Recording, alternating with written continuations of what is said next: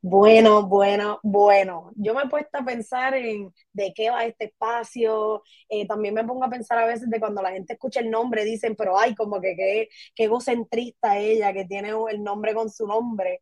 Pero la realidad del caso es que una hora con él nace de que la decisión editorial de a quien entrevisto, pues tiene un poquito que ver con quien ya conozco, con los proyectos que conozco, con la gente que absolutamente respeto, pero a veces también tiene que ver con gente que me cae bien y con quien quiero janguear y aprender un poquito más de, de ellas. Y, y, esta invitada estelar que tenemos en el día de hoy es un perfecto ejemplo de, de eso. Está con nosotros la grandísima Ana Castillo Muñoz. Ana, bienvenida, gracias por tu tiempo. Sé que anda a billón y sacaste tiempo para acompañarnos eh, en la tarde de hoy, lo aprecio mucho.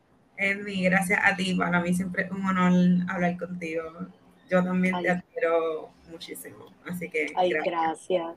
Ay, gracias. Yo, yo te coloco a ti en ese momento tan, tan especial, importante para mí, de, de cuando me di cuenta que mi plataforma, por ser yo quien soy, el mundo en el que vivimos, la realidad en la que vivimos, eh, tenía que dedicarse eh, con un enfoque especial en elevar a nuestra, nuestra gente negra, nuestras voces, nuestras lideresas. Y para mí tú representas todas de mis cosas favoritas, eh, comunicadora, periodista, escritora, este, poeta. Y, y me encanta mucho poder tener el placer de de presentarte en esta luz, que yo creo mucha gente, y con esto cierro esta semblanza un poco informal, pero a veces hay gente que me ha cuestionado como que, tú de verdad conoces a Ana, tú de verdad conoces, y yo como que contra sí, porque de repente tú eres tanto, tú eres tanta, tanto para tanta gente, que me place mucho tenerte aquí hoy y poderte ver toda tu y entender que todo lo que tú haces va muy atado a quien tú eres como persona, lo que quieres ver en el mundo y eres de esas embelequeras que, que cocinan un mejor país. Así que primero, por favor, cuéntanos cómo estás, eh, en dónde está tu corazón, tu mente. Yo sé que tienes muchas cosas en planificación, así que te dejo para que nos compartas los estresores si también quieres. Mira, qué, qué bonito también escuchar esas cosas que, que dice. A veces esta es una reflexión que tengo constantemente, pero a veces uno no se da cuenta del impacto que tiene sobre otras personas eh, eh, y lo grande que uno puede llegar a ser, ¿verdad? Para los ojos de otras personas. Y para mí yo, yo sigo siendo como una niña. Yo me sigo viendo como una niña y a veces yo no me creo todas estas cosas que están pasando, pero las recibo y las atesoro y me las llevo al corazón. Eh, bueno, que cómo estoy, estoy bien, en estos momentos estoy bien, con muchísimas cosas en la cabeza, eh, trabajando arduamente, inventando, o sea, soy una persona demasiado embelequera, no sé qué, no sé parar, pero, pero bien, eh, con el corazón puesto, eh, sí, en el pecho, eso quiere decir que estoy presente, estoy presente en en lo que estoy haciendo, en lo que estoy gestando, en lo que vamos construyendo eh, desde los espacios colectivos. Y mm, bien, ¿sí? ¿En qué andas ahora mismo? Eh, ¿En dónde están enfocándose tus mayores energías? Pues mira, eh, ahora mismo estoy construyendo lo que va a ser el próximo Sexpo. Estamos un poco en contra del reloj. Eh, han pasado, ¿verdad? Pues muchísimas cosas que nos han atrasado el proceso, eh, el huracán, la, falta de, o la inconsistencia de la energía eléctrica, eh, muchas cosas. Pero estamos trabajando con eso, con la intención, ¿verdad?, de que sea un evento bien divertido bien pensado también, bien curado, con una representación bien diversa eh, de personas y cuerpos. Eh, así que ahora mismo estoy en eso, en ese proceso de creación y de producción, ya cada vez falta menos. Eh, también estoy, estoy como escribiendo cosas sueltas, estoy intencionando eh, escribir mucho más para el próximo año. Eh, no tan solo literatura, pero como hasta cierto punto rescatar eh, la práctica periodística, que es algo que me, que me mueve mucho. Así que estoy ahí como perfilándome también un poco a, a, escribir unas que otras crónicas. Estoy, estoy pensando también en, sentarme a, construir quizás algún texto más narrativo, más literario. Pero en estos momentos, en cuerpo presente, ando bregando con el sexo. Eh, y pues entonces también todo lo que tenga que ver con verbo y piel. Y obviamente mi trabajo regular. Definitivamente, wow. O sea, me te escucho y me escucho un poquito y me pongo en la posición de mucha gente que me escucha explicar lo que hago, que a veces es la clásica, como que, ay, como tú haces todo.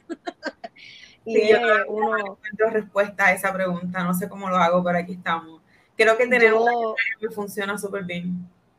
Definitivamente. Y yo creo también la organización y la pasión y el compromiso eh, que tenemos para con, con, quienes servimos. Yo creo que cuando uno tiene claro a quién sirve, pues las cosas cogen un sentido de, urgencia y organización, que coge de cierta manera hasta su propio flow si uno se dedica a, a, darle, a darle seguimiento. Y una de las cosas que para mí es bien importante reconocer en el contexto de conversaciones como esta, con, con lideresas, personas como tú, que de una parte nos representas y de otra parte haces camino eh, para nosotros como personas negras, como mujeres negras.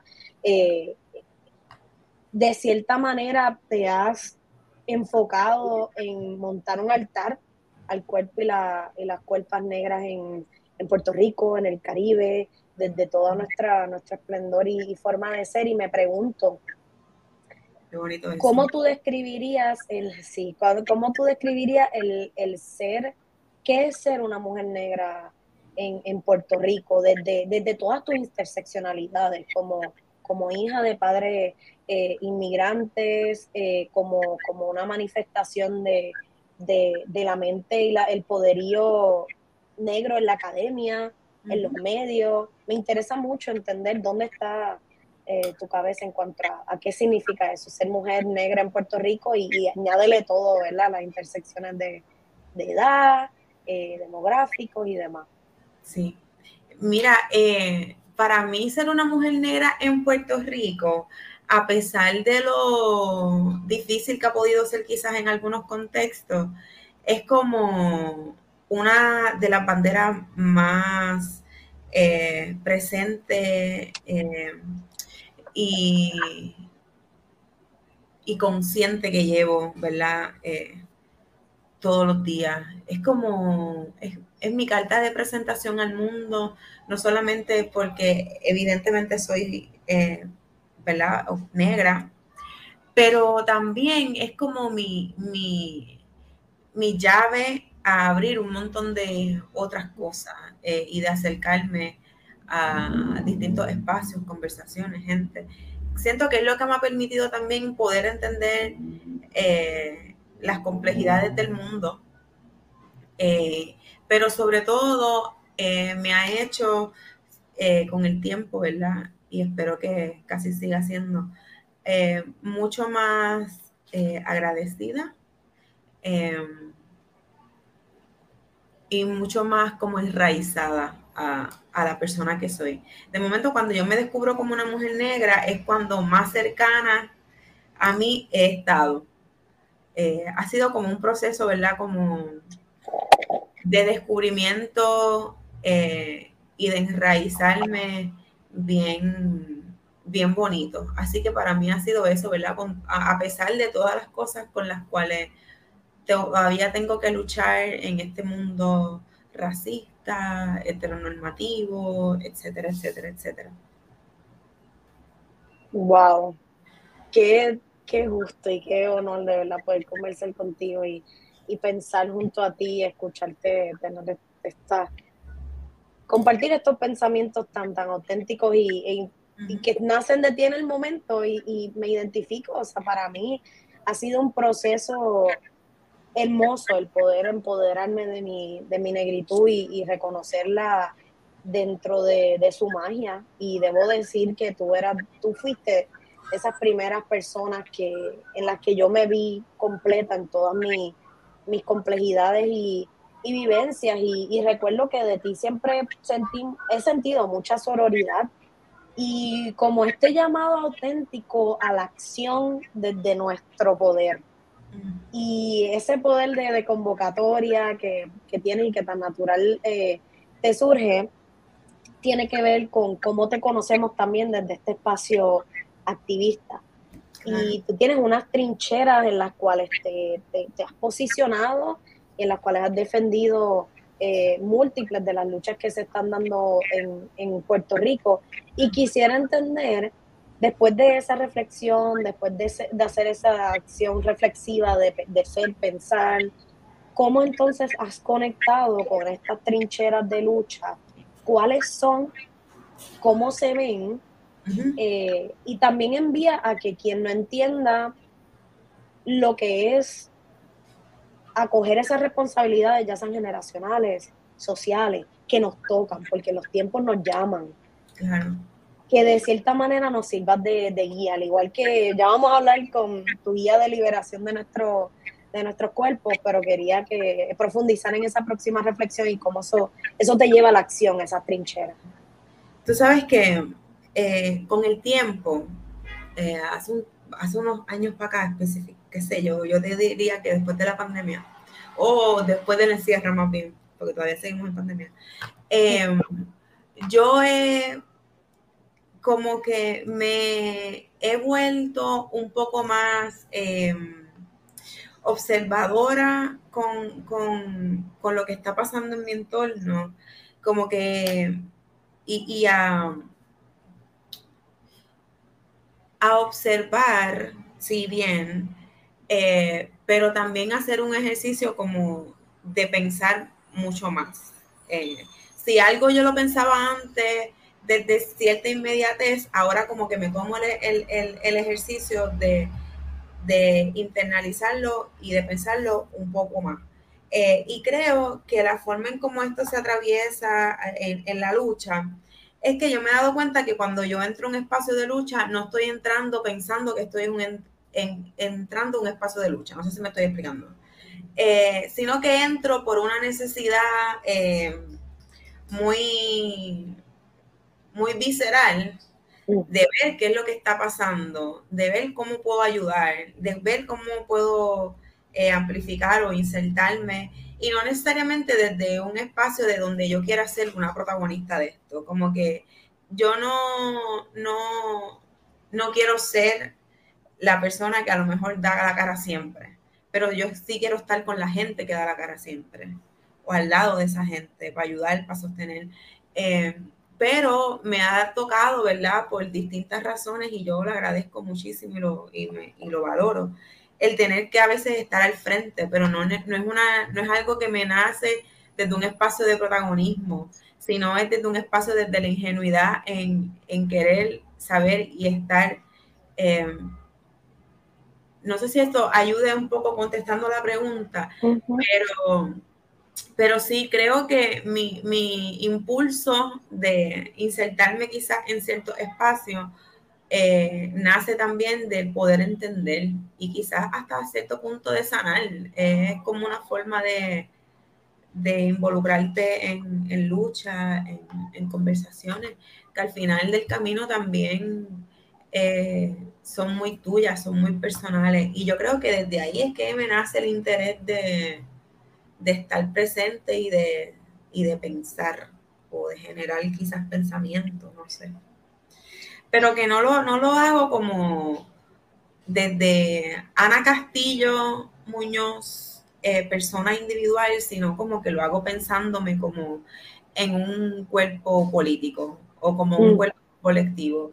Como que también yo siempre tengo bien en cuenta que, estos espacios no son míos ni siquiera, eh, y que yo estoy ahí porque eh, obviamente la gente me pone hasta cierto punto eh, pero sobre todo yo pienso que yo ando con un barrio entero. Eso es como eh, algo que a mí me mueve mucho. Y yo cuando me paro en un lugar, el que sea, yo muy orgullosamente digo que yo soy de barrio obrero. Eh, porque yo quizás cuando crecí no encontré alguna persona que dijera, o que fuera un referente de barrio obrero, ¿verdad? Cuando yo era una niña, pues no los veía, pero ya después de adulta sí me di con ellos y los encontré y eso me hace muy feliz. Eh, pero mi intención siempre es como poder ayudar a dignificar eh, aquellas otredades y también reconocer que a lo mejor si yo no hubiese tenido el acceso a, la universidad, al estudio, eh, aún, con lo problemático que pueda llegar a ser la academia, ¿verdad? A lo mejor si yo no hubiese tenido esa oportunidad, eh, quizás otras niñas u otros, otras niñas de, de, este entorno, de este lugar, pues no se, no me pueden, no se pueden, no pueden encontrar como un ancla. Eh, y yo lo miro así, como que yo solamente espero que de aquí a cinco o seis años haya muchas más personas, eh, o menos, en menos, mañana, ahorita, eh, haya más personas negras en espacios de visibilidad, más mujeres este, gordas en espacios de visibilidad, más hijos o más personas inmigrantes en espacios de, de dignidad. Así que al final del camino esto ni siquiera se trata de mí porque eh, es bien interesante. Yo sigo pensando que como en el entorno en el que yo estoy es, tan, es tan eh, conocido y común para mí, yo todavía sigo pensando que yo soy como la misma niña que nació en la calle Río de Janeiro, pero más grande, como soy la misma, pero con más edad y con más responsabilidad, pero al final, este, al final del camino creo que sigo siendo esa persona. Eh, y no, y yo puedo tener todos los éxitos del mundo y puedo, pero yo nunca me quiero olvidar de, de esa personita que anda por ahí siempre navegándome. Qué, qué bello, y esa luz, esa luz, yo, yo me sentí muy atraída a, la luz, a la luz tan, tan joven, vivaracha, eh, que, que, tú emites, y, y para mí te he visto cómo estas comunidades y, y se nota que estás ahí por un bienestar común. Y por eso es que, que, precisamente yo entiendo que no tan solo mereces, sino que has obtenido ese, ese voto de, seguridad de, tu gente porque le, representas de una manera eh, muy, muy justa y muy, muy atada a lo, al llamado general que yo creo que todos debemos estar sintiendo, que es este llamado a bienestar colectivo, hacer lo que puedes desde donde estás, con la gente que está a tu lado mínimamente, o sea, enlazarte con, con tu vecino, tu vecina, porque pues en los momentos tanto de necesidad, porque aquí a veces yo creo que escuchándote hablar pensé en cómo a veces utilizamos el sentido comunitario en, sobre el contexto de una crisis y cómo responde a ella. Pero no necesariamente nos damos cuenta que cuando celebramos, cuando queremos que, se nos vea bajo nuestra propia luz, quienes más mágicamente pueden hacer eso es nuestra comunidad, la que creemos, la que, la que nutramos. Entonces no nace necesariamente de una ausencia, sino también pueden nacer de una abundancia, de tener que compartir y, querer eh, eh, están junto a otros en, el, caminar diario. Y me parece bien poderoso lo que dices de estar al lado de esa gente que sí da la cara todo, todo el tiempo, porque llegué de una, precisamente de una convención de comunicaciones de The Communications Network y estaban hablando cómo también hace falta entender que debemos traer una nueva versión de qué son seguidores, porque si necesitamos líderes, lideresas pero esas lideresas y líderes necesitan eso que tú estás describiendo, esa plataforma, ese sostén, ese abrazo, ese te tengo, ese cuando te bajes de la tarima, de dejar el, pulmón pegado a esa tarima por defender nuestros derechos, hay un abrazo cálido. Eh, cuando te bajes, cuando los troles eh, acosan y cuando el sistema nos, nos oprime. Y quisiera que si puedes, por favor, nos, nos compartas cómo todo lo que tú eres así, donde te criaste, el legado de Barrio Obrero, ha desembocado en los proyectos que lideras, ahora, especialmente con el, con el bebé en la piel eh, y cómo, cómo esa Ana que, que, se ve todavía como esa niña correteando se ha manifestado en esta, esta mujer que empoderada, que, que llama, y no empoderada en el sentido vacío, sino empoderada enteramente de, de, su persona y su propia narrativa, y enseñándole a otras a hacerlo. ¿Cómo, cómo se llega de un lado a otro? ¿Cómo fue tu travesía? Eh, todavía no sé cómo se llega. Eh, y todavía yo no sé si, bueno, yo creo que todavía no he llegado, yo estoy en camino. Así que, que cómo se hace, pues yo no, yo no sé, lo más, lo más sencillo que te pudiera decir es como trabajando, mm. eh, teniendo en cuenta siempre de dónde tú vienes, como esos pies bien puestos sobre la tierra, eh, y pensar en, en, para qué te sirve estar en los lugares en los que estás. Eh, ¿Verdad? Em, y tú, y tú, o sea, y yo al mismo tiempo, esto como pensando un poco lo que estaba eh, reflexionando eh, después de, de, lo que dije en la última pregunta, a veces yo siento que yo no hago suficiente. Mm. Y esto lo digo con, con, toda la honestidad del mundo. Yo sí sé que hago mucho, no estoy diciendo que no, porque no me quiero quitar tampoco mérito o, no reconocer el esfuerzo que, que hago o, que he hecho. Pero pienso eh, activamente todo el tiempo que me falta y que no estoy siendo lo más eh, abarcadora eh, o inclusiva posible. Eso es una, eso es una y no digo abarcadora porque lo quiero hacer todo, sino por no dejar por no dejar gente fuera.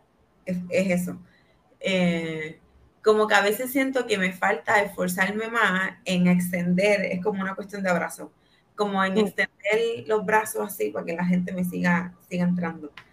Em, y también yo estoy, o sea, como que eh, en este tiempo he aprendido a, a, purificar y eso, yo pienso que es una de las cosas más importantes también, purificar la gente con la cual tú vas a construir.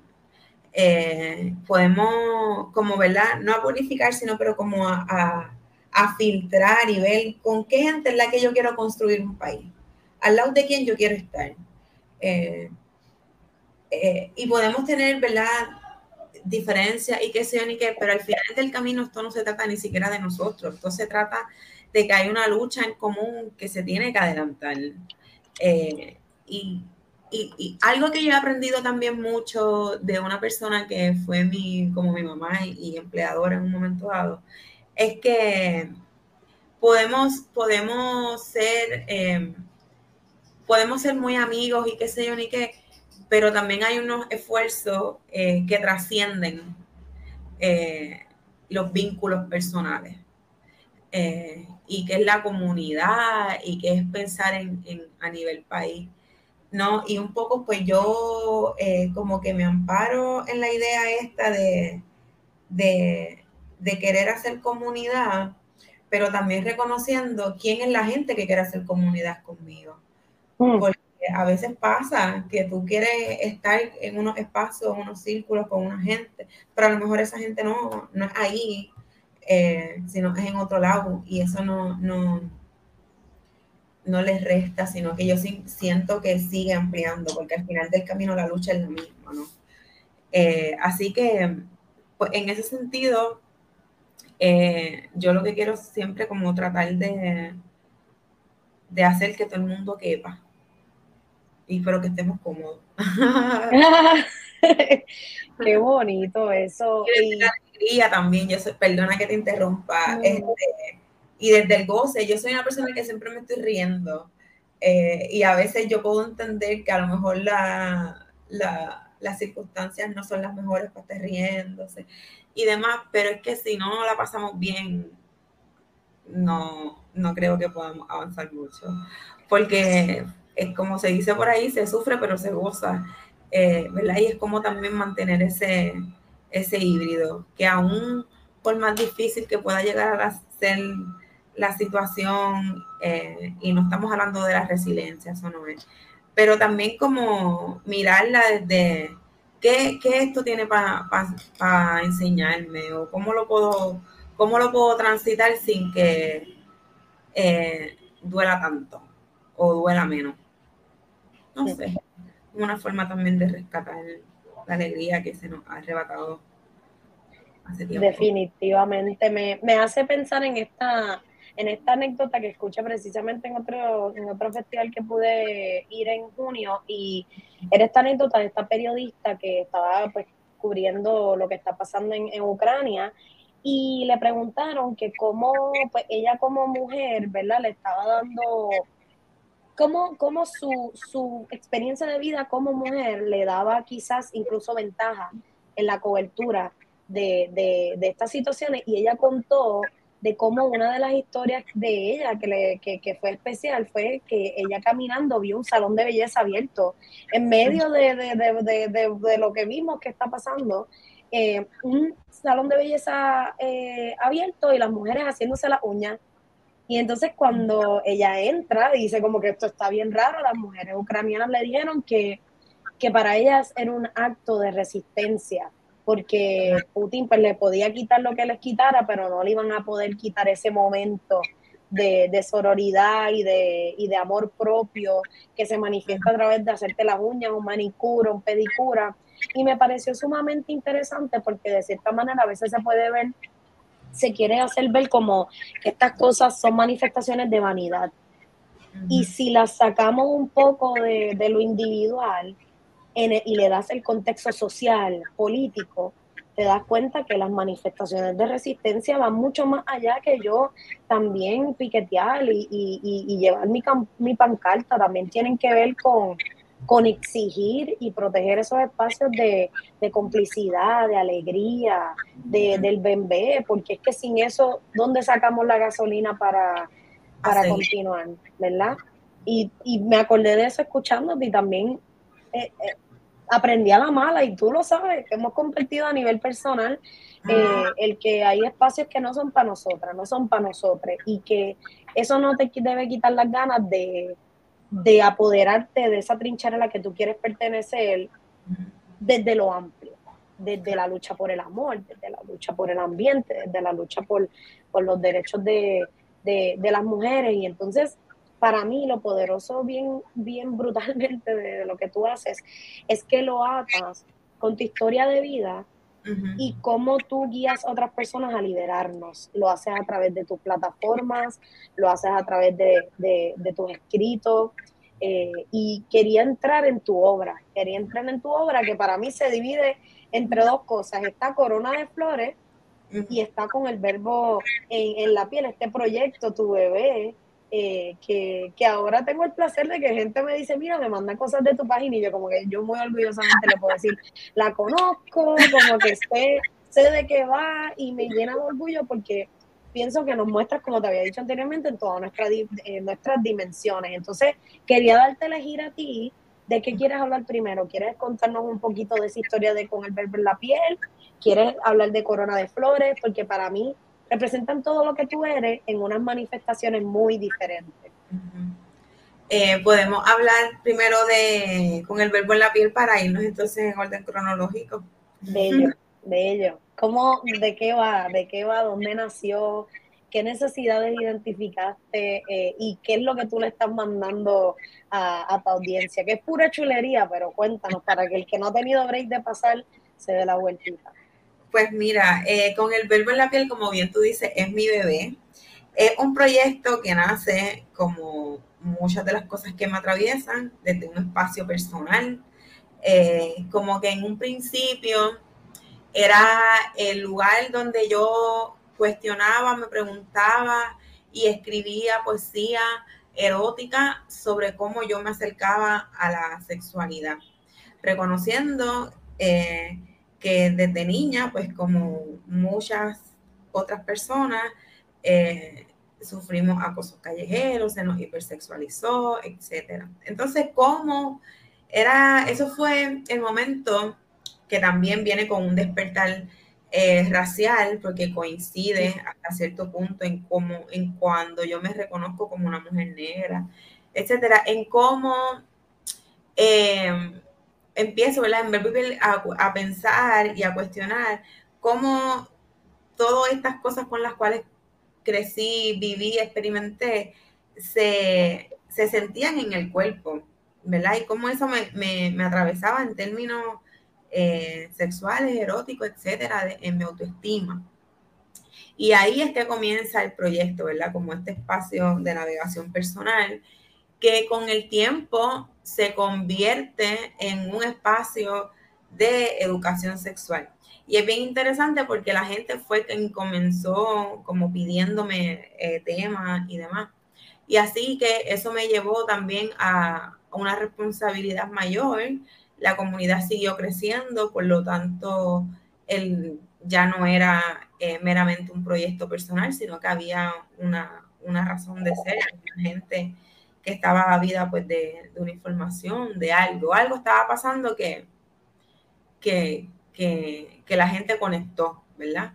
Eh, y creo que también conecta porque en ese mismo proceso de liberarse eh, y de entenderse, eh, entra en juego lo que es el gusto, lo que es el placer, lo que es como, ok, ya, ya pasé por este proceso, ahora cómo yo entiendo el placer desde este otro conocimiento, ¿verdad?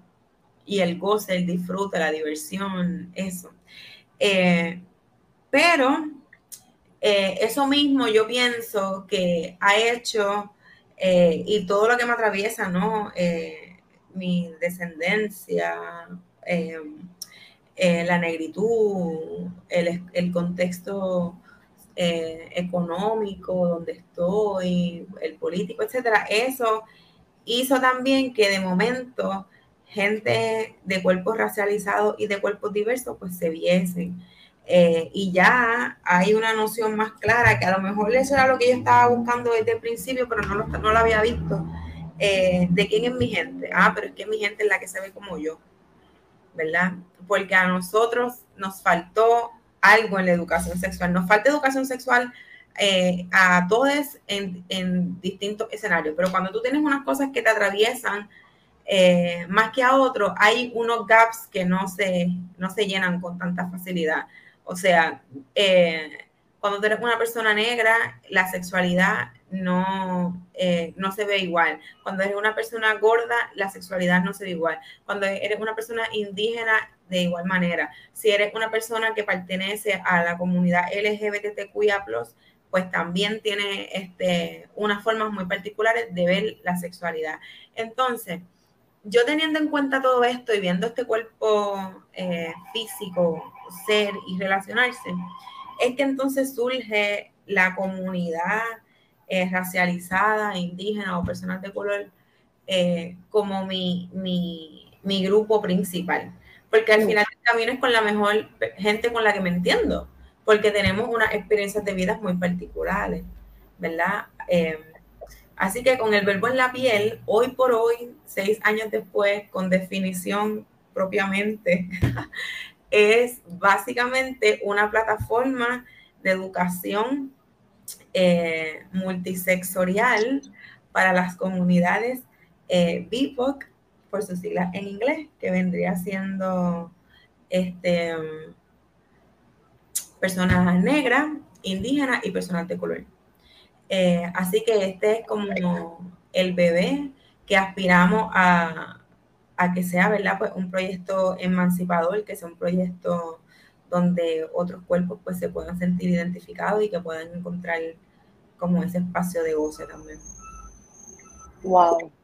Me alegra tanto eh, y gracias por compartirnos el proceso creativo de iteración, de desarrollo de conceptos, porque creo que es muy yo me identifiqué y nosotros precisamente cuando nos conocimos, eh, eh, creo que estábamos en diferentes puntos de lo mismo, que era entender de qué iban nuestras plataformas y, y, y, realmente uno entender en dónde está el enfoque, porque si no te puedes perder.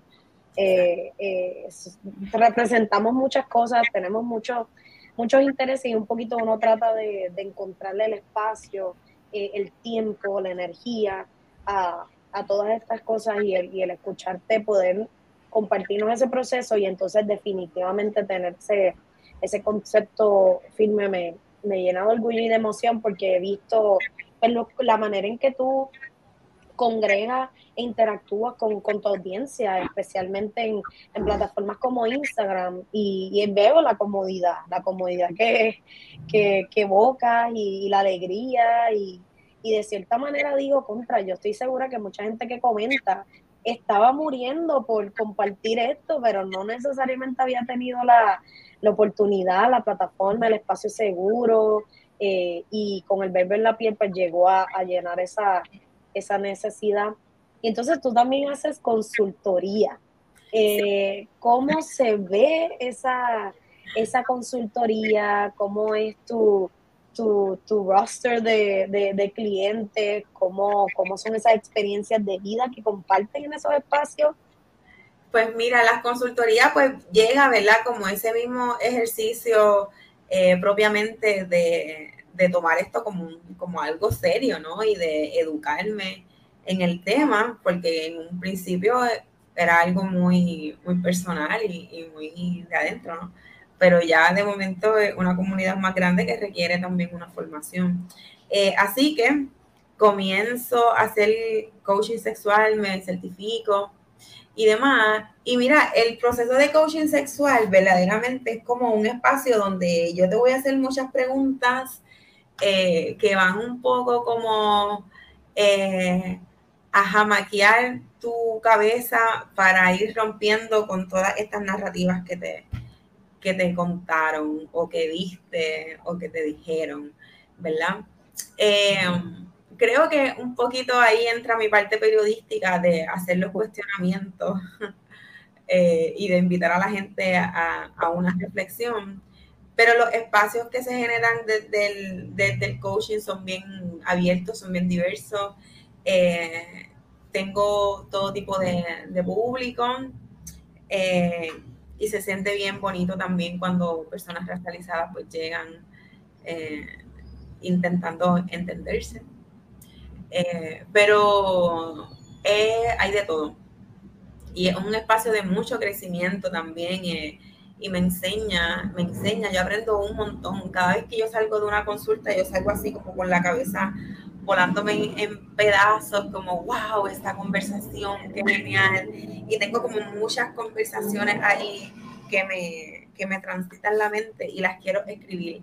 Así que parte también de lo que quiero como, como hacer en, este año es ir escribiendo esas reflexiones que a veces se quedan en mi cabeza y que no necesariamente la, las pongo en papel, pero como sí, porque yo sé que de eso mismo que yo absorbo en, en, las consultas, de eso hay mucho afuera. Eh, y sería lindo también como compartir, compartir eso con, con los demás que a lo mejor no puedan llegar a una consulta por las razones que sean. Qué lindo. Tú sigues buscando la manera de, de aumentar la capacidad de ese abrazo. todo lo, lo, que hace. Y me hace pensar, curiosidad, ¿nos puedes compartir por lo menos una de esas de esas preguntas así que, se nos quede revoloteando en la, en la cabeza de, esas preguntas primeras que, que hacen ese proceso de consulta. Sí, por ejemplo, mira, este, una pregunta que, la tengo ahí para, para pensarla y armar algo que me surgió justamente, o sea, que se la compartí, la compartí hoy, eh, son varias hablamos, por ejemplo, de espacio seguro, pero ¿cómo se diseña un espacio seguro en el contexto en el que tú estás? ¿Verdad? Como que a veces hablar de estos temas o de, o de estos conceptos es muy amplio y muy abarcador eh, y, pensamos que solamente existe una respuesta eh, final y firme, ¿verdad? Pero a lo mejor lo que significaría para mí un espacio seguro no es lo mismo y no convive con lo que entiendes tú. Entonces, la pregunta sería, ¿qué necesito para que esto sea un espacio seguro? ¿Cómo yo puedo construir eh, y promover un espacio seguro donde yo esté presente, pero también las necesidades de la gente estén? Y a lo mejor deben haber un montón de libros escritos sobre esto, yo no lo dudo. Eh, pero también eh, no quizás desde un contexto caribeño, ¿verdad? Y ese es mm. la apuesta. Deben haber y no dudo que los temas que yo hablo en mi coaching sexual, ya eso, eso ya está dicho, eso ya está escrito, eso ya está. No nos estamos inventando nada. Eh, la, la distinción siempre va a ser el contexto en el que nos encontramos en ese momento, ¿verdad? Eh, y de ahí se genera eh, una información, se genera un conocimiento, se genera algo. Eh, esa puede ser una pregunta. no sé si eso te, te contestaba. Sí, y, me, y lo que te iba a comentar es que me, hace, me, me has hecho pensar como en tres o cuatro ocasiones en lo que estamos conversando en cómo se manifiestan los valores periodísticos en todo lo que tú haces. Y para mí es un placer verlo porque eso es lo que a mí me ha acercado a la comunicación científica y, y al, al, al, crear comunidad alrededor del conocimiento científico, porque el periodismo para mí es una herramienta de vida. es, ese, es como, lo, según lo que yo pienso y según lo que he escuchado de ti, lo describiría como pues esta acción de, de observar sin prejuicio eh, y entonces también acercar a ti esta evidencia que al, fin y al cabo termina siendo científica basada en observación, en, en conjetura, en experimentación, en conclusiones o más preguntas. Y entonces es sumamente interesante, impresionante ver cómo tú lo, lo has traído a todos estos espacios hasta lo más importante que nuestro cuerpo, nuestra conexión con consigo, pero cómo nos conectamos con, con nuestro entorno. Y lo que estaba pensando también era que, estoy segura que también existen muchos libros, pero no libros, eh, no, no experiencias personalizadas, eh, íntimas, ¿verdad? Que uno, que uno sin algo, sin ningún precedente, podamos describir qué es un lugar seguro, porque ahora yo me quedo con esa pregunta. Definitivamente que, que es un lugar seguro para mí si no tuviese ningún pero, ningún límite, cómo sería ese espacio. Así que me imagino cómo si empieza por ahí, cómo es el, desarrollo y crecimiento de, quienes participan. Y quizás para, para ir cerrando ese capítulo de, ese coaching, esa consultoría, ¿cuál es el llamado que, tú le das a las personas que, de repente te escucharon ahora y, se interesan eh, por tener estos servicios? Eh, bueno, pues que nos sigan en las plataformas si quieren saber más de esto. Eh, pero también que empiecen a, desde la individualidad y como un trabajo personal, eh, que se pregunten cómo me acerco yo a mi vida sexual, desde dónde me acerco, por qué me acerco de esa manera, qué cosas me dijeron o qué, cuáles fueron los comentarios eh, con los que crecí sobre sexualidad que me forman. por ahí pueden comenzar con esas preguntas. Wow, Ana, yo me siento en una sesión de coaching. Ya tú, tú haciendo así las preguntas y yo, espérate, pero yo quiero. algo así, algo así. Tienes tarea tú sí, no, definitivamente que, que, la tengo, porque cuando esa pregunta tan poderosa de por qué me acerco, cómo me acerco a mi, a mi vida sexual, de, de en un milisegundo conecté me vinieron 20 mil imágenes a mi cabeza, muchas cosas que, nos dijeron eh, familiares, uno creciendo en la escuela, eh, y wow, sí nos forma y de repente no siempre tienes la oportunidad de detenerte y pensar de una manera más profunda e intencionada, así que qué bueno que existen profesionales como tú.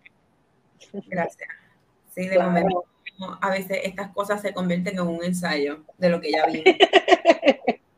Las novelas, también nos condicionan y las películas y ese tipo de cosas a, a unos acercamientos no propios, sino prestados hmm. de, no sé, de cómo relacionarnos. Es ¿verdad? Es complicado también como a veces entrar en estas conversaciones y pensar esto porque es mucho trabajo lo que hay que hacer en términos emocionales, pero eh, es una apuesta que se puede, se puede ganar. Yo pienso que sí. Definitivamente, y, yo creo que esto también es un buen puente a, tu próximo, pues tu proyecto, Corona de, Flores. ¿Por qué? Porque tiene que ver con sanación, o sea, algo que yo veo constantemente en tu trabajo, que escucho de ti, es sanación, sanación, sanación. Y quisiera preguntarte para que nos cuentes de Corona de Flores, de dónde nace, qué significa eh, para ti tu familia el hecho de dónde tú posicionas el proceso de sanación en nuestras luchas antirracistas, afrofeministas, eh, en estos momentos. ¿Por qué es tan urgente enfocarnos en eso y de repente yo propongo Corona de Flores como una herramienta en ese caminar a, sanación. Yo pienso que eh, está pasando tanto en el mundo, estamos así como, como colapsando eh, a, nivel, a nivel global, que es urgente y necesario como también detenerse dentro de este caos y decir, tengo dos opciones, o me voy por este boquete, ¿verdad? Que, que, que se está generando, que es como una olla de presión, es una cosa bien loca. Em, o me detengo también y pienso, ok, ¿cómo puedo bregar con este colapso de la mejor manera sin yo irme por ahí para abajo? Y cómo también eh, salgo a flote y no y, ayudo a los míos o vengo con los míos a salir a flote. Es como, yo pienso que es urgente y yo pienso que el mismo, el mismo sistema está obligando a eso. Yo pienso que incluso el encierro también nos obligó a escucharnos. Eh, y esto es algo que me gustaría como eventualmente escribir, eh, pero yo creo que quien no hizo su trabajo emocional interno eh, de pausa, de escucharse, de pensarse, en el 2020, cuando estuvimos ese año encerrados, si tú no, si persona que no haya hecho eso salió peor quizá de, de la de ese encierro. Wow. Eh, o sea, lo que está pasando ahora mismo en todo este, en el mundo entero, yo lo miro y yo digo, bueno, pero es que no puede ser real. ¿Qué fue lo que faltó? ¿Qué fue lo que, qué es lo que está pasando? ¿Será que las personas no se están deteniendo a pensar, eh, ¿será que estamos demasiado a la defensiva? Y en efecto lo estamos. Eh, y, cuando tú, te, cuando tú eh, te haces consciente de esto, tú tienes que tomar una decisión inteligente, o meterle mano y sanarlo, o, irte por, por, ¿verdad? por esa tangente y seguir este, perpetuando más de lo mismo. Y es muy, es muy, las dos cosas duelen, ¿verdad? Eh, el, porque cuando tú vas en contra de la corriente, eh, llega un momento en el que tú sientes que vas a tener que dejarte arrastrar. Eh, pero ir también con la corriente, tú no tienes ni siquiera control, ¿verdad? De ti. Y también es muy doloroso. Así que yo pienso que, que de una u otra forma, el mismo mundo en este punto de ebullición en el que estás, te está obligando a, detenerte. Eh, pero hay gente que sí se hace responsable de ese proceso de autodetención, por decirlo así, o de pensarse. Este, eh, y creo yo que son la gente que están gestando proyectos, que están haciendo cambios, que han entendido el poder eh, de la comunidad, del poder del colectivo, etcétera. Y hay otra gente que no. Em, y a mí me apena mucho que esa gente nunca llegue a ese proceso, eh, porque al final del camino también es bien personal, ¿no? Y, y qué, qué, triste sería que a ti se te vaya la vida en, en pelea, en que no está mal que peleemos, no estoy diciendo eso, pero vamos a redirigir hacia dónde vamos a pelear. ¿Verdad? Que, es un poco lo que está pasando, que aquí todo el mundo quiere tener la razón y todo el mundo quiere, quiere arar su propio camino, pero es que no podemos arar un camino si no estamos claros a quién es que le vamos a tumbar la cabeza, porque entre nosotros no puede ser, ¿entiendes? Eh, y yo soy muy partidaria también y yo, de, de, que, si hay que si hay que prender esto en fuego, hay que prender esto en fuego, ¿entiendes?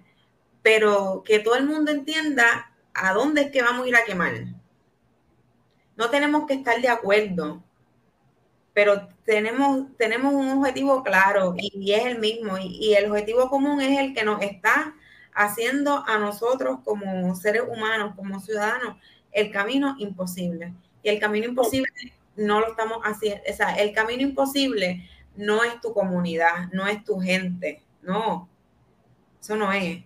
El camino imposible está con gente que está más arriba que nosotros, que tiene mucho más poder que nosotros por lo tanto, ahí es que tenemos que, que dirigir quizás los esfuerzos, pero también reconociendo que aquí abajo como comunidad nos tenemos y nos apoyamos y lo vimos, lo hemos visto. Eh, pero como tú bien decías al principio, lo vemos cada vez que nos pasa algo como país, eh, cuando es una catástrofe, cuando vemos que el gobierno no reacciona. Sin embargo, cuando, eh, cuando todos estamos bien, entre comillas, o en el o en el estatus cómodo, pues de momento se nos olvida hacer comunidad. Pero es que no, es que nos toca. Y la comunidad no es, esa, no sé, yo pienso que también esta idea de cómo se construye una comunidad es muy, es muy particular en cada, en cada lugar, en cada contexto.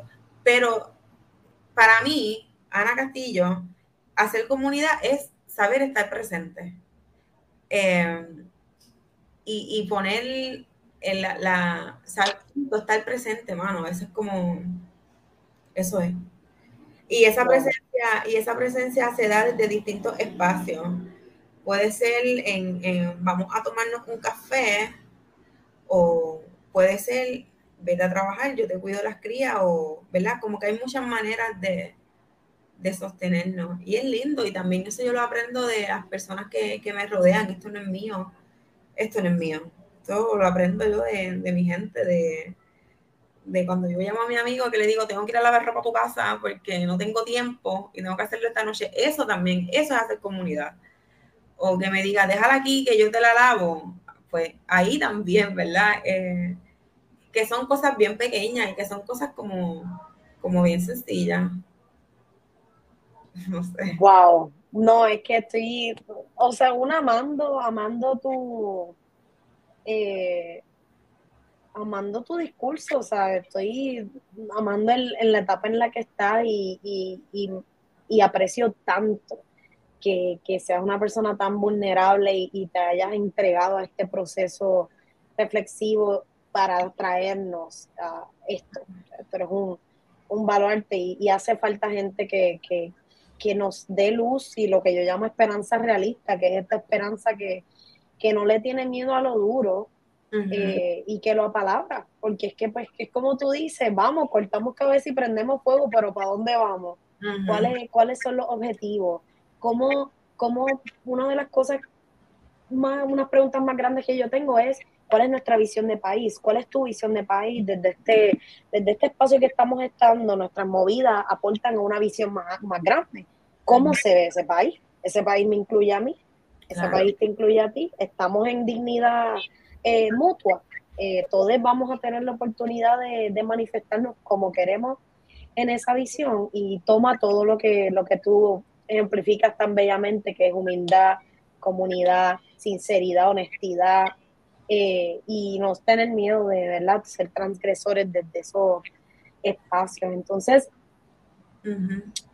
hacer comunidad es saber estar presente. Y Corona de, de Flores, yo sé que es algo que compartiste al, al, al mundo como, como, escritora, como poeta, que también tiene que ver con, con vivencias muy, muy personales, donde eh, se manifiesta pues que de lo más bello, lo más bello a veces viene de los espacios más dolorosos.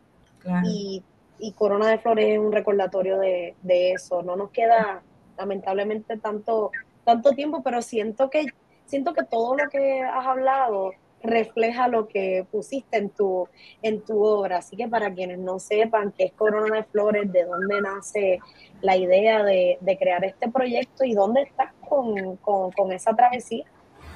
Pues mira, eh, Corona de Flores eh, fue ese espacio donde yo pude eh, apalabrar el duelo después de la muerte de mi papá, que fue como una de las cosas, ¿verdad? Yo creo que ha sido como el, el evento más grande eh, y más, que más me ha cambiado en mi vida.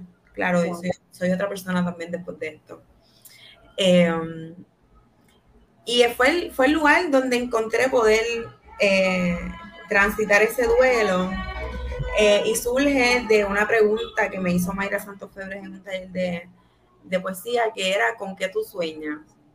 Y ese pues tengo sueños recurrentes, o tenía hace mucho tiempo que no lo tengo, eh, que eran con bodas, y, ¿verdad? y en esa exploración de qué significan esos sueños, eh, por qué se muere gente cuando yo sueño con bodas, es que surge la corona de flores y la corona de flores, eh, yo pienso que es como mi forma también de invitarme a mí misma al perdón, de invitar a, al parirse, ¿verdad? Fue un ejercicio así como de parirse también bajo tus propios términos, bajo tus propias condiciones.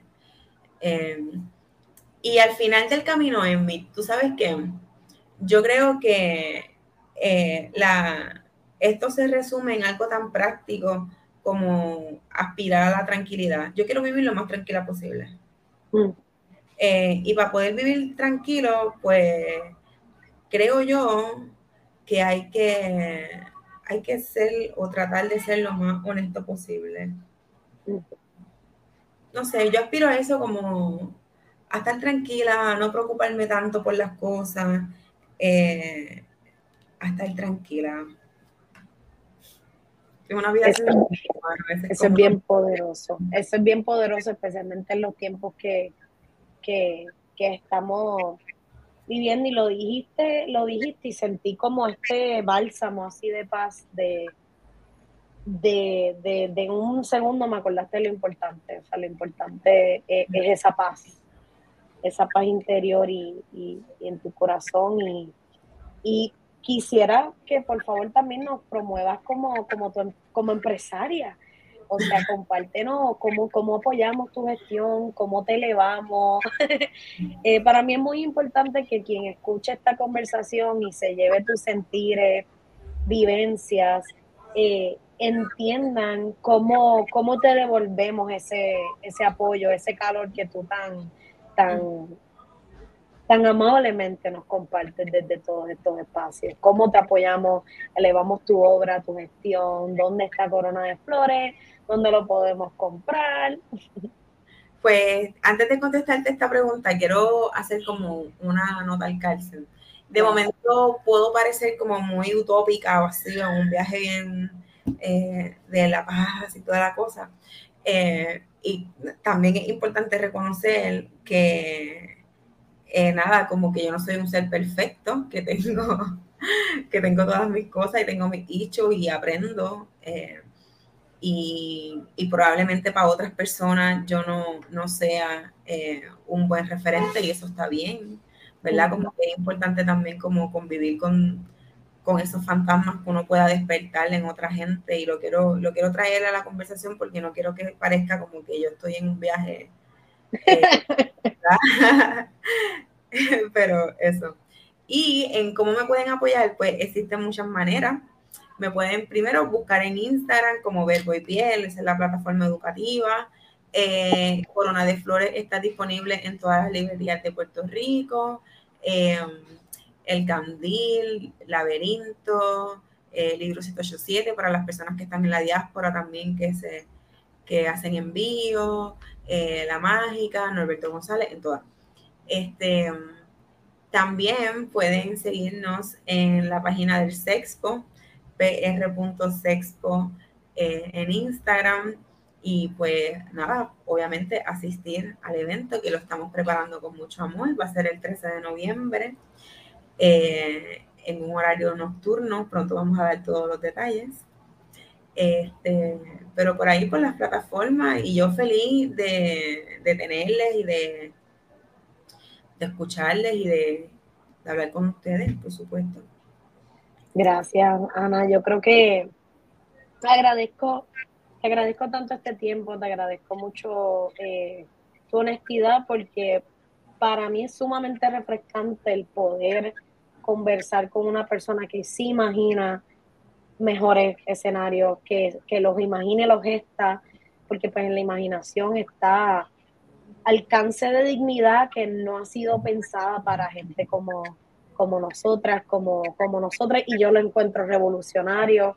Eh, yo espero que, como tú bien explicas, la gente entienda que no es que estamos hablando de perfección de, de humanos, sino en búsqueda de, cómo existir y cómo coexistir. Yo, yo digo mucho cuando veo así cosas que no entiendo, esta, estas manifestaciones de tanto odio, a veces digo, estamos aprendiendo a ser, a existir, a coexistir, pero si no estamos continuamente siendo reflexivos, pues ahí es que no viene el cambio. porque entonces uno puede meter la pata, pero entonces si no lo analizas y piensas cómo pudo haber sido diferente, pues ahí no hay mejoría alguna.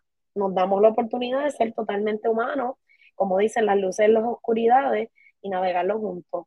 Últimamente me gusta siempre pedirle a las voces que nos acompañan en este espacio que me siento tan honrada de poder eh, moderar, que nos compartan herramientas. Eh, ¿Cuáles son las herramientas que nos...